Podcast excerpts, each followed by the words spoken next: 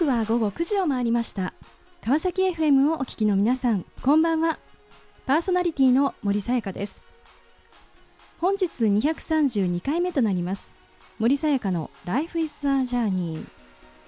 この番組では毎回さまざまな分野で活躍されている方をお迎えし人生を振り返っていただきます。前回は ATTO 株式会社代表取締役青山今子さんにご出演いただきました。中国吉林省出身。北京で公務員となり変化を求めて日本への留学を決意。そこから26年。起業しリーマンショックによる会社存続の危機もありながらケミカル業界の専門商社を一から立ち上げ中国市場に強い独自のポジションを確立された青山さん。変化を求め続けよう。というメッセージをいただきました。今回も素敵なゲストをお迎えしお話を伺っていきたいと思います。この番組は e コマースの売上アップソリューションを世界に展開する株式会社エイジアの提供でお送りします。さあそれでは本日のゲストをご紹介いたしましょう。写真作家糸井潤さんです。糸井さんよろしくお願いいたします。よろしくお願いします。えー、さて糸井さん現在どのようなお仕事をされていらっしゃるのかぜひご紹介をお願いいたします、はい。えー、私は群馬の、えー、中之条町という山のあるところで、えー、林業をしながら写真作家として、えー、制作をしたりとかしています。林業ということで実は本日ですねその林業されている時の あの服装でいらしていただいたんですが、はい、もうすごいですね。結構派手なそうですね、えー、山の中でも目立つように、はい、えーと、木に倒れてきた木に当たらないように他の人から見えるように濃い。色をしてます。はい、でまあ、この林業をしながらまあ、その写真作家としてまあ制作とい。うことですね、はい、されていらっしゃるということなんですけれども、はい、あのどのようなことをですねテーマにしてこう取り組んでいらっしゃるんでしょうか？えー、今取り組んでいるテーマはですね、えー、日本の神社を取ったりとかしていまして各地にある神社がなぜそこにあるのか、はい。えー、1000年2000年の歴史があるその場所というものを、えー、取ろうとしています。へ神社ですね。えー、あの写真を撮る上でですね、大切にしている視点というのはどんなことなんですか？そうですね。写真はその光がベースになっているっていうところがあるので、うん、えっ、と光を、えー、撮ろうとしているんですけども、その神社にある。はいそれとですねそこにある1000年2000年の積み重なった時間というものに自分はどうやって対峙していくのか、うん、でどうやってそこにレンズを向けるのかということを常に意識しながら、えー、作成しています。このあの作成の活動ですけれどもこれあのすごくアトリエも非常に特徴的なところでされているそうですね。そうですね。えーまあ、少子化に伴って廃校になった校舎が、えーと、多く出てきたのでそれを町が芸術家のためにアトリエとして貸し出すということをしていましてその一室をお借りして、はい、えー、制作しています。非常にねこう広いそうね、ね。ところで、はい、まあ、自然の中で作っていらっしゃるということなんですね。はい。はい、あの直近でなんとあの伊藤さんの作品を見ることができるそうですが、はい、はい、東京都美術館。で、はい、えー、6月の10日から6月30日まで、はい、えーと、飛びセレクションというもので、えーと、選んでいただいて、えー、えー、仲間の作家15人で、はい、えー、グループ展をやることになっています。うんじゃあそこで楽しむことができるということなんですね。はいはい、ありがとうございます。さあまあ林業とですねそして写真作家と、はい、いうことで、まあ、一体なぜですね、えー、今のようなこう形で、えー、活動されていらっしゃるのか、まあ、これまでの歩みをあのぜひ伺っていきたいなと思います。はい、伊藤さんがあの写真というものにこう出会ったなんかその原点となることってどんなことだったんでしょうか？えーとですね、まあ、高校の時にですね、はい、そのロバート・キャパという写真家の、えー、崩れ落ちる兵士という写真を見て、その1枚の写真の持つパワーにすごく、えー、感銘を受けて、はい、自分も同じことができないかなと思って、えーと、写真家になると決めました。へえ。それは何か展覧会とかに行かれたってこと？何だったんでしょうかね、うん。高校の時にたまたま多分おそらく写真集を見て、うん。そこで、はいえー、と見たものだと思います。へえじゃあそこが原点となりっていうことなんですね。へえじゃあそこにこう憧れてそしてその後ですねどんなふうにこう道を進んでいかれたんでしょうか？はい。えー、と高校を出てすぐアメリカでその報道写真に携わろうと思って、はい。えー、と留学をさせてもらいました。うん結果的にその学校大学の新聞の、えー、と写真編集長をやったりとか、はいえー、と結果的に、えーシカゴの郊外の新聞社ではい。仕事をすることができたので、えええーとまあ、一応その報道写真というものには、はいえー、と関わることができましたうんでも今とはまた違いますよね。報道写真というこそうですねね。違いますねうん。はいえーとまあ、そういったその報道ドキュメンタリー、えー、と他者のことを、えー写真を撮る上でだんだんやっぱり自分がその思ってることはい。内面から出てくるものをどうやって表現できるのかなっていう方に、えー傾いていったというか、うん。そういったことに、えーカメラを使おうと思い始めて制作してきました。じゃあそうするとこう徐々にまあ内面から出てきたものを表現する、まあ、アートというそちらの方に移っていったということなんですね。はい。でもこうじゃあこうアートという、まあ、写真芸術とはいいう道に進もうと思って、でもなかなかこう簡単には難しいことかなと想像されるんですが、はい。どんなふうにしてですねこう学んでこうキャリアっていうのをこう歩んでいかれてるんですか？本当にもう何度も何度も苦しくてやめようと思ったことあるんですけれども、うん。もうもうダメだって思った時になぜかいつもそういう時に、はい。あのなんていうんですかね作品を評価してくれたりとか、ええ。えー応募してた助成金に受かったりとか。はい。なのでそういうところでなんかつながって、うん。だから諦めない、うんふうにえー、と続けてきたっていう形ですね。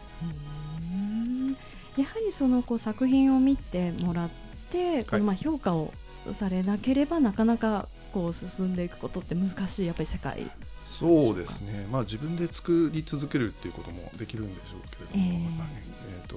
まあ、評価、まあ、されたいし次につながるってことはやはり評価されるってことだと思うので、うん。そのアメリカであのこう学びを得た中で一番なんかこう今に生きるこう学びっていうのはどんなことなんでしょうか？うんどうでしょうかね、まあ、柔軟性を持つということとか、まあ、多民族国家なのでうんアメリカは。はい。そういったところで、えー、と同じ考えを持たなず柔らかい頭あの考えで、えー、と続けるっていう形だと思います。まあ、そのおアメリカでの生活をこう過ごす中であの一つこう、まあ、分岐点となることがあったということですが一体どんなことがあったんでしょうか？えーっとまあ同時多発テロのことですよね。うんえーっと2001年に起きまして、はいでその時に私がアメリカにいて、まあ、10年以上経ってたんですけれえども、ーそこで、まあ、自分が本来の日本人であるということを見つめ直してうんで今ここでアメリカを、えー、と去らないとに日本に一生帰ってこられなくなるんじゃないかなと思ってうんでそこでちょっと決断をして日本に帰ってくることにしました。大きな決断をされたということですね。まあその後のお話とても気になります。後半も引き続きお話を伺っていきたいと思いますが、えーさてここでゲストの方の意外な一面を探ることを目的にこんな質問をさせていただきます。今糸井さんが興味関心を持っていることを教えてください。はい、えー、と料理をすることとあのその中でもパンを焼くことをやりたいと思ってます。えー、パンですか？はい。えーもともと、まあ、料理がすごく写真に似通ってるなと思ってたところがあるんですけれどええも、ええ暗室の作業とかもやってまして、温度とか、えー水の量とか、えそういったものを事前に決めていかないといけないものなので、はい。すごく料理に似通ってるものだと思ってましてでパンはフィンランドに1年間滞在してた時に、はい。えー海外って大体大きなオープンがキッチンについてるんですけど、うんはい。それを使ってパンを焼いたりとか、へー。納豆を作ったりとかしたことがありまして そうなんですか？納豆？フィンランドでへフィンランドでやったんですえ、とてもあの北の方の、はい。えー、と北極圏の中で生活してたんですけれども、えー日本食の売っているお店っていうのはヘルシンキにしかなくてはい。そこまでは私が住んでた町から電車で12時間ぐらいかかるんで いろいろと自分で作んなきゃいけないええええで、えーとまあ、納豆も発酵食品ですしパンも発酵食品なんですけど、はい。それをなんか作ってえで、えー、と群馬に移住して3年半経ってえはい。ちょっと落ち着いてきたんで、うん。ちょっとまた本格的な料理をやりたいなと思ってます。いいですね ありがとうございます、はい。さあそれではここで一曲お届けしましょう。サラ・ジャルスでジョニー。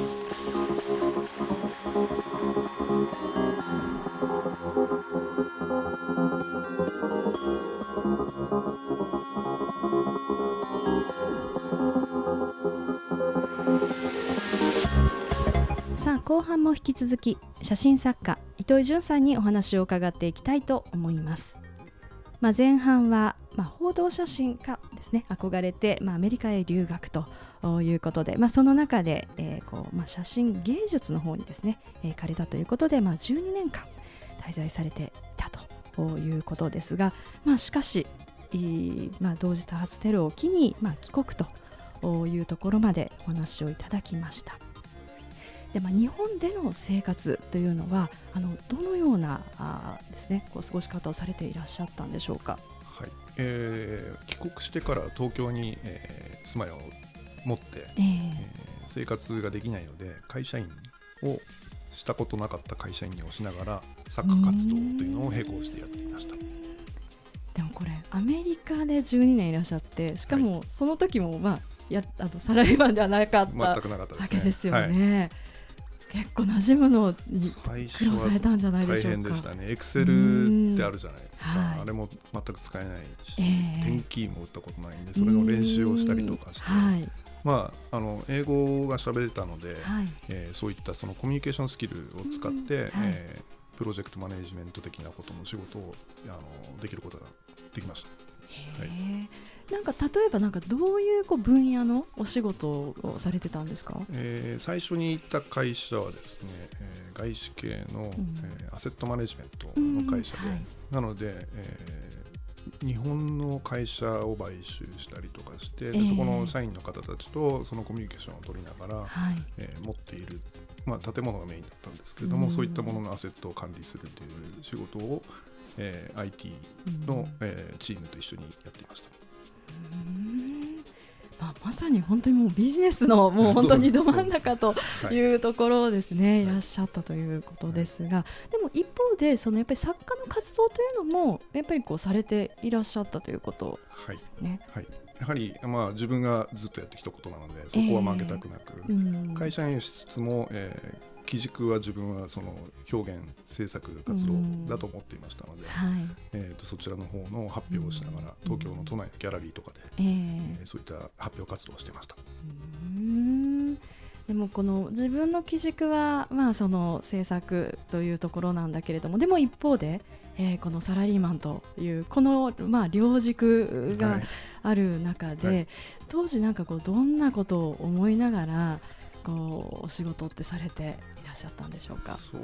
うですね、どんな思いだったんでしょうかね、えーとまあ、二足のわらじってことになりますようん。ね、ただ自分がそのメインにしているその写真のはい。制作の方を、えーメインにしてたので、え会社員の仕事はちょっとななんていうんですかね。うまくできなくても、えうん。あのまあいいやって言い方あれなんですけれども、はい。えー、と自分には写真があるといつもなんか心の中に思って、うん。なので、えー、とそうですね。まあ常に忘れないようにと、ええ。はい、思ってやっていました。うーん。まあ、そうした中で、えー、これ15年間はい。ですか、はい。この兼業という形でね。されてたんですね。はい。うん。そのような中でなぜですねこのはい。今のこうライフスタイルというところに い至るんでしょうか？そうですね、はい。えーとまあ、東京に15年間いて、ええ。まあ、住むとこではないなっていうのも自分で思ってたんですけれどうも、ん。でもともとそういった自然の中にいたこともあったり、はい。えー森の中で過ごしたこともあったので、はい。そういった仕事ができるようだったら、えーやりたいなと思って、うん。で林業の仕事というかものを探して、えええー今はそちらに、えー、と従業しています。うん。でもこうパッとこう見た時にそのいわゆるその、まあ、金融のこう分野とかですね、はい、こう仕事されててでもこう林業っていうともう全然違う。全然違いますね。はい、ますよね。はい、そこのこうまあ決断と言いましょうか、はい、なんか背中を未経験のものだと思うんですが、はい、なんか背中を押したものっていうのは何だったんですか？そうですね。えっ、ー、とまあ今やらなければできないんじゃないかなっていうのもちょっとあってね、うん、まあ、年齢的なこともあったんですけれども、はい、えーとまあ、それとチャンスというか巡り合わせというかそういうものが、えー、たまたまやってきてつながっていった、はい、えー、林業の仕事もそうですし、うん、えー、群馬でアトリエが、はい、えー、借りられることになって、うん、でそういったものが続けてきたので今じゃ今しかないんじゃないかなと思いまして決断しました。はいやっぱりこう人ってこう生きていく中ではなんかこういろんな出会いとか、はい。まあ、いろんなことがこうあると思うんですけれども、ね。はい、なんかその中で、まあ、自分の働くとか生きるっていうことをこう選択する時のこう軸として、はい、糸井さんがこう大事にされていることってどんなことなんですか？自分が今いるところを思い、はい、たどり着くまで何をしてきたかっていうのを、常に忘れないようにしてで自分はアメリカで、えー、留学して新聞記者をやったりとか、えー、えーとそういった写真を使ってきました、うん、で東京に15年いた時も、はい、会社員をしながら常に忘れなかったの写真の制作の発表、うん、で、えーと、今、えー、いるところっていうのは、えーと、そういったものの積み重ねだっていうことを、うん、えーと、振り返って常に忘れないようにしているっていうことでしょうね。はい。まあ、これまでやってきたことそこが今にまあつながってそうですね、結果として今につながっているということですね。はい、うん。でもどうでしょうか？なんかのサラリーマンとこう兼業の時って、はい、当時自分の将来の姿ってなんかこうどんなふうにイメージされてましたか？あまり考えたことないですね。正直言いますと。本当にまあ写真を作ってそれをどうやって、はい、えっ、ー、となんていうんですかね作品として残していく自分えー、自分が死んだ後100年200年300年とどうやって残していくっていうことをなんか考えてきました。うんじゃあそのためにもまあこの今の決断という、ね、そうですね。はい。でまあ林業ということですけれども、はい、あのどんなお仕事なんでしょうか？ね結構やっぱり林業やってますって言っても、はい、なかなか想像つかないかもしれないんですけれども、えっ、とまあ季節によってやることが違いまして、えー、この前終わったのは冬の間ずっと山に入って、はいえー、伐採という形で、まあ、大きい木は直径60センチとか、はい、70センチのものの大木をチェーンソーで倒して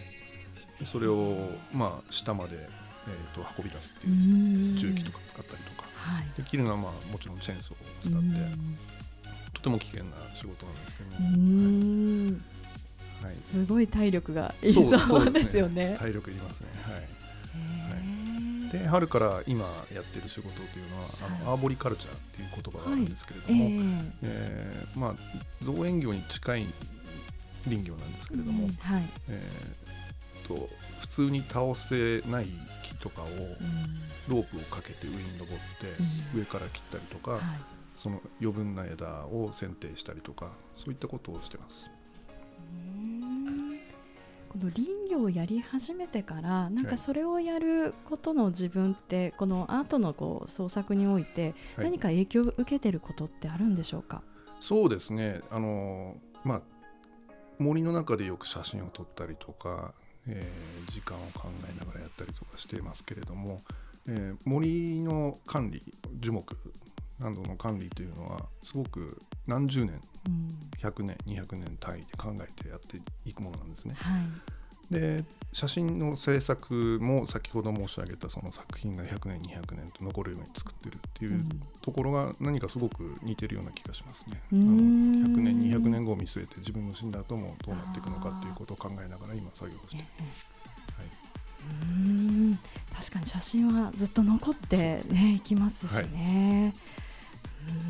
さああの、まあ、今こう、まあ、このコロナ禍という、まあ、こういった世の中ですけれどもあの今その活動としてこうしたコロナ禍でですね何か実感されていることってありますか？実感ですか、はい。えー、そうですね。タイミング的に移住して3年半になると申し上げたんですけれども、はい、えーと、まさに何かその東京でこんな大変なことになって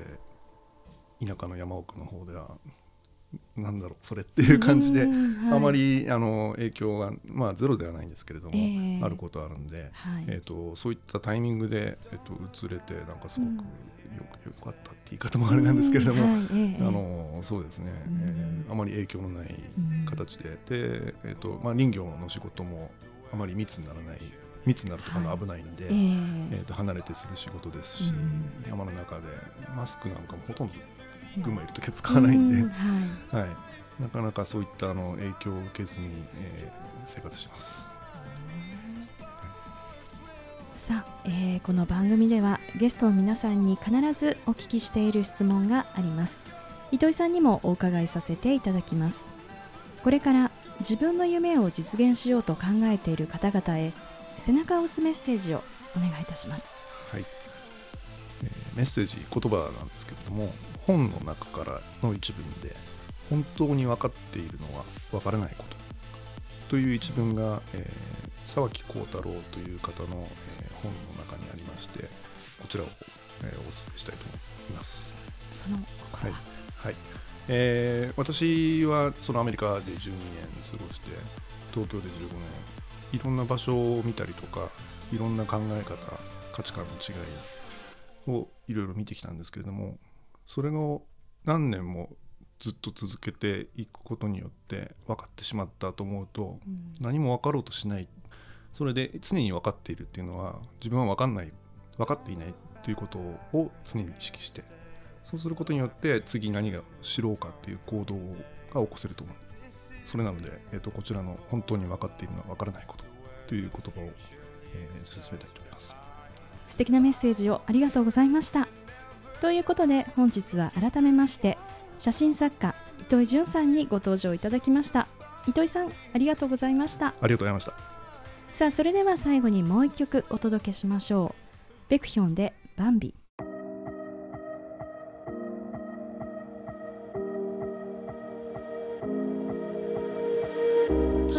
森さやかの Life is a Journey いかがでしたでしょうか？アメリカで写真を学び12年帰国後外資系金融機関などビジネスの最前線で働きながらも写真作家としての活動をより充実させるため移住という環境の変化を決断。大きなアトリエを手にし創作活動に励む糸井さん。世間の価値観にはまらず自分らしくある。そんな糸井さんの姿に働き方生き方には選択肢が様々あり可能性はあるのだとそう感じた時間でした。次回はどんな素敵なゲストの方が来てくださるでしょうか。来週もまたこの時間にお会いしましょう。